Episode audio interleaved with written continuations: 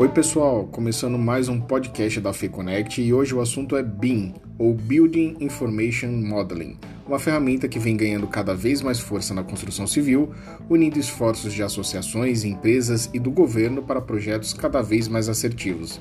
É a construção 4.0. Segura aí!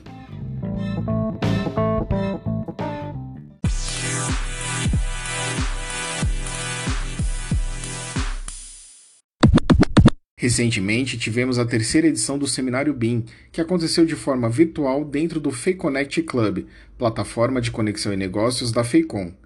E já na abertura, o evento trouxe o nosso convidado da vez, Leonardo Santana, da BDI, explicando sobre o movimento Democratizando o BIM. Mas eu vou pedir para que ele mesmo se apresente. Leonardo, seja muito bem-vindo. Meu nome é Leonardo Santana, sou analista de produtividade e inovação da Agência Brasileira de Desenvolvimento Industrial, a ABDI, e atualmente sou responsável pelas ações de BIM na casa. Quero agradecer muito pelo convite para participar deste podcast e dizer que estamos muito entusiasmados em poder auxiliar na disseminação da metodologia BIM também por este meio. Para quem não conhece, a BDI tem como missão promover o aumento da maturidade digital das empresas por meio do estímulo à transformação digital e à adoção de novas tecnologias e modelos de negócio. Deixo um agradecimento especial à FEICOM e a todos os internautas que tiraram um tempinho para escutar a gente hoje. Nós agradecemos, Leonardo. Um prazer ter você aqui com a gente. Para começar, muita gente acha que BIM é só um software. Você pode explicar o que é o modelo? O BIM é um conjunto de processos e tecnologias integradas que permite o desenvolvimento digital de uma construção ou de um ativo. Como ele é colaborativo, a metodologia atua na integração de todos os profissionais envolvidos no ciclo de vida de empreendimento. Sempre que temos oportunidade, a gente gosta de reforçar que BIM não se resume a software, como Revit, ArchiCAD, por exemplo, apesar de compor uma parcela importante da metodologia. Mas BIM é mais que isso. A gente costuma dizer que a palavra processo consegue representar melhor o potencial de BIM.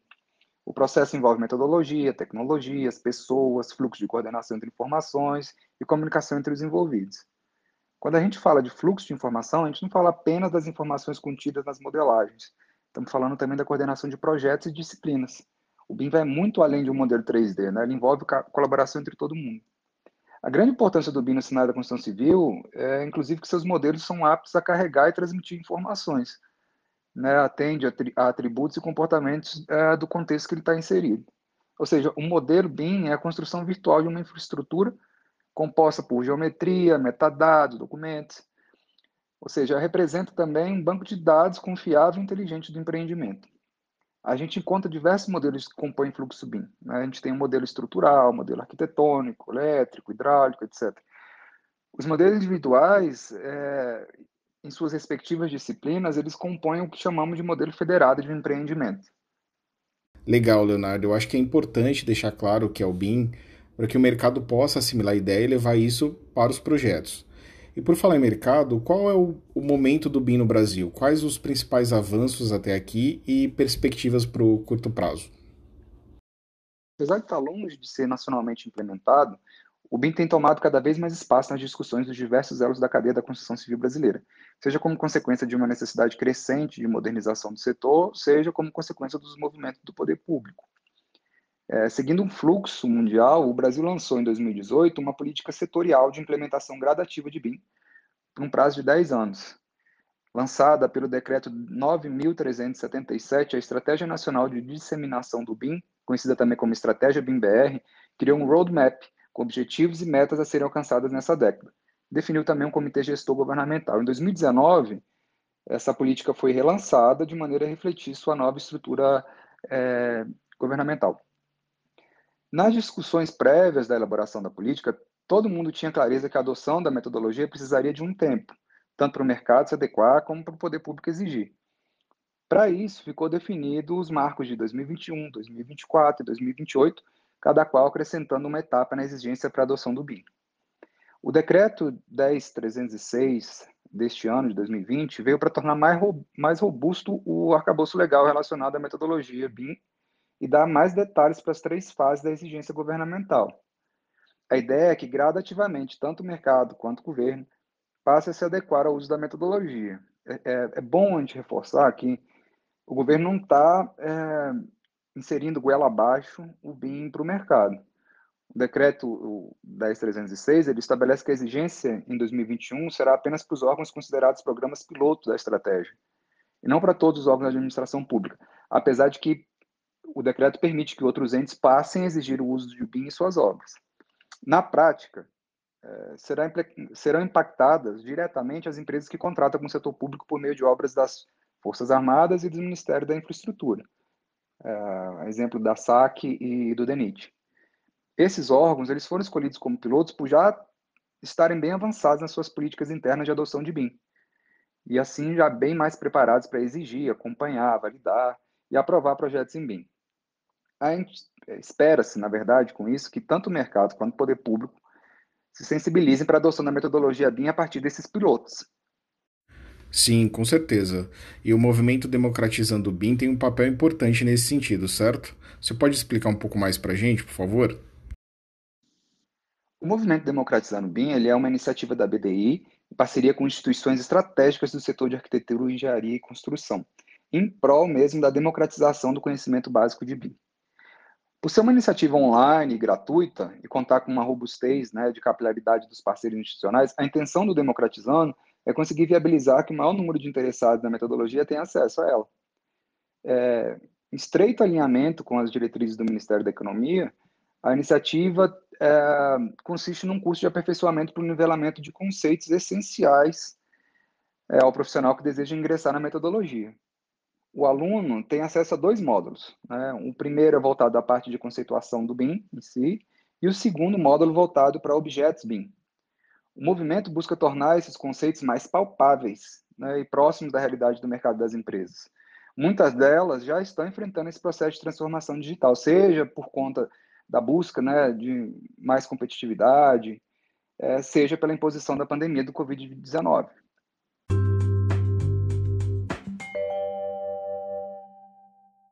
Pessoal, vou fazer um adendo às explicações do Leonardo para trazer alguns dados divulgados no terceiro seminário BIM. A Gisele Anversa, do Cienge, e o Luiz Yamamoto, da Grant Thornton, apresentaram na ocasião os resultados de um mapeamento sobre a maturidade BIM no Brasil. De acordo com a pesquisa, das 643 empresas consultadas, 247 informaram que já adotam a metodologia em um universo de escritórios de projetos, indústria de materiais, componentes e sistemas construtivos, além de loteadoras. Para as empresas que indicaram que ainda não utilizam o sistema, as principais barreiras apontadas foram os custos para a aquisição de softwares e equipamentos, estrutura organizacional para suportar os processos e o preparo de pessoas. Então, pegando carona nessa informação, Leonardo, é, quais os principais desafios para aderência e engajamento dos profissionais e empresas do setor de construção civil? Apesar dos vários esforços de incentivo ao uso da metodologia por parte dos mais diversos atores do ecossistema BIM, a gente ainda entende que muita gente não internalizou a importância do BIM das suas vantagens. A gente ainda está no estágio de sensibilização e disseminação dos benefícios da metodologia no país. Muitos profissionais do setor ainda enfrentam dificuldades em compreender os benefícios reais do BIM no contexto em que eles estão inseridos. Isso reflete muito a falta de reestruturação curricular das faculdades, inclusive, com preparação do profissional mesmo para esse contexto de digitalização da economia.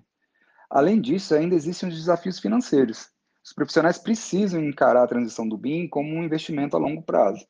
Porque, assim, existe um processo de maturação para qualquer tecnologia, para o BIM não é diferente. A empresa precisa investir em seu seu tempo, seu dinheiro em capacitação, desenvolvimento de templates, renovação de processos internos, sem contar os altos valores que são cobrados para as licenças de software, né, para a utilização do BIM na plenitude. Entretanto, a gente tem percebido que a maior dificuldade tem sido na frente relacionada às pessoas e às mudanças de mindset. A sensibilização ainda é essencial no Brasil. Talvez uma das principais armas para essa sensibilização seja mesmo mostrar os benefícios. Você tem algum case que ajude a deixar ainda mais claro os impactos do BIM? Democratizando BIM, temos uma aula específica sobre isso no módulo 1 de contextualização de BIM. Nela são apresentadas aplicações de BIM, cases pelo Brasil e pelo mundo. Um dos cases citados foi o Instituto de Cardiologia de Santa Catarina. O modelo BIM ali permitiu análise de conflitos, gerenciamento de informações, extração de materiais quantitativos. A partir dali, todos os dados do projeto ficaram organizados num arquivo, num arquivo só, né, no qual é, todos os participantes da equipe poderiam acessar as informações de qualquer, a qualquer momento. Isso acarretou maior transparência nas obras, a redução de custo, o aumento da segurança e a sustentabilidade da construção. Um outro exemplo que vale mencionar é o Infinite Tower, o projeto pelo Aflalo e Gasperini. O modelo BIM ali ele permitiu análise de eficiência energética e a melhor gestão do edifício. Rendeu até certificado para eles. Lembrando que a aplicação do BIM não é apenas para edificações. É, a metodologia pode ser aplicada também em projetos de urbanismo, de infraestrutura, independente da sua escala. Um exemplo bom disso foi a junção da autoestrada Berlim-Funkturm.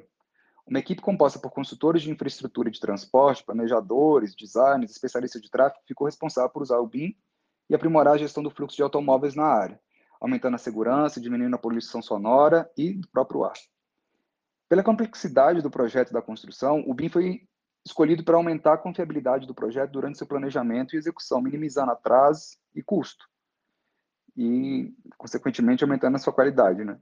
Existem centenas de usos para o BIM e todos eles proporcionam uma ampla gama de benefícios, como redução de desperdício, maior qualidade para a construção e principalmente para o usuário.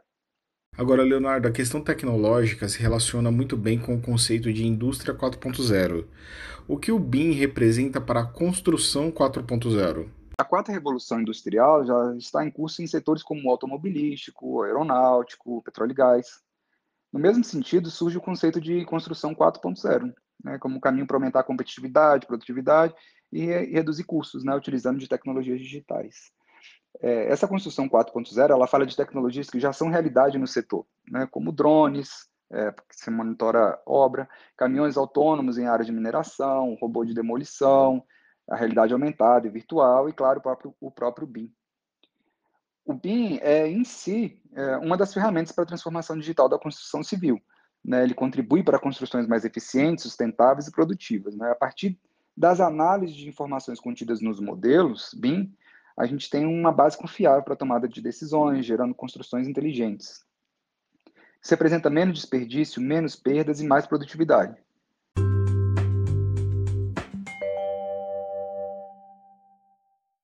E para o internauta que está aí quebrando a cabeça, querendo começar ou precisando se atualizar, eu acho que vale a pena passar todas as coordenadas do curso gratuito que faz parte do Democratizando BIM. Certo, Leonardo? O foco do Democratizando BIM é, da agência é o setor produtivo. Qualquer profissional que esteja envolvido com o setor da construção civil, seja ele um engenheiro, arquiteto, fabricante, estudante, alguém da alta gerência, etc., tem capacidade de fazer esse curso, né, pela linguagem é, simples né, e acessível que ele carrega. Como eu já comentei, o Democratizando ele é uma iniciativa gratuita é, e foi desenvolvida num ambiente de ensino à distância. Né, ele é online. São dois módulos de quatro horas cada um e ministrados por, por professores que são é, renomados no ecossistema BIM. Esses módulos eles ficam disponíveis por 30 dias a contar da data da inscrição e possuem exercícios de fixação é, o aluno, no final, é, ele recebe um certificado de participação, né, após ele concluir todas as videoaulas. A gente realmente espera que o curso atinja o maior número de profissionais possível e instigue o mercado a se capacitar cada vez mais, refletindo assim uma maior competitividade para o setor. Bacana, Leonardo. E eu queria dizer para o nosso ouvinte que a equipe da Feicon tem acompanhado o crescimento da plataforma, que já soma mais de 8.800 usuários cadastrados, ultrapassa 90 mil downloads e tem mais de 1.700 objetos BIM disponíveis. A questão dos objetos, inclusive, é legal a gente lembrar que é fundamental para a formação de uma biblioteca padronizada para o setor. E a BDI tem trabalhado de forma muito próxima com a Associação Brasileira de Normas Técnicas, a ABNT, para garantir isso. Puxando novamente para o terceiro seminário BIM, eu lembrei da palestra do Ricardo Verza, da GS1 Brasil. Ele falou do trabalho de elaborar uma linguagem única para a cadeia de suprimentos, que é essencial para processos de automação e logística mais eficientes. Eu também lembro que, especificamente sobre a área de construção civil, ele comentou que a empresa já tem 2 milhões de cadastros de produtos, entre fotos e descrição, prontos para o modelo BIM.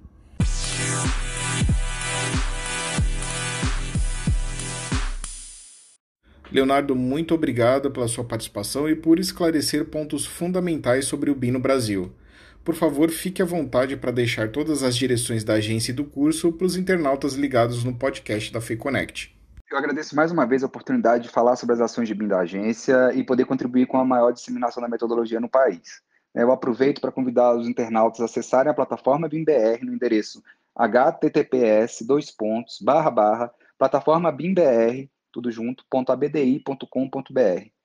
Esse portal é fruto direto da estratégia BIMBR e tem a intenção de ser um repositório de conhecimento sobre BIM. Ali você encontra vídeos, matérias, notícias, eventos, né? e também ele tem o objetivo de hospedar a Biblioteca Nacional BIM. É um espaço para disponibilização e download de objetos e componentes BIM. Na plataforma, temos um, temos um canal direto com o usuário por meio do Fale Conosco. O Fale Conosco ele fica localizado no rodapé da página. E também a gente está disponível pelo endereço plataforma bdi.com.br. É, fiquem à vontade para entrar em contato com a gente é, por esses dois meios. É, aproveito também para convidar todo mundo a acessar a página do Democratizando BIM. Né? Para mais informações, o endereço é https dois pontos, barra, barra, eadbim.abdi.com.br. Nessa página você encontra uma série de vídeos explicativos sobre o movimento. Tá bem legal, a página é super é, bonita, interessante.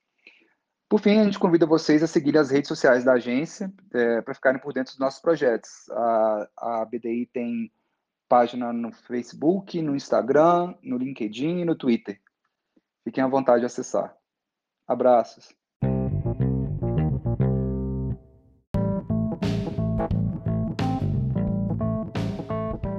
E o nosso episódio fica por aqui. Mas eu convido você, internauta, a continuar navegando pela plataforma FEConnect.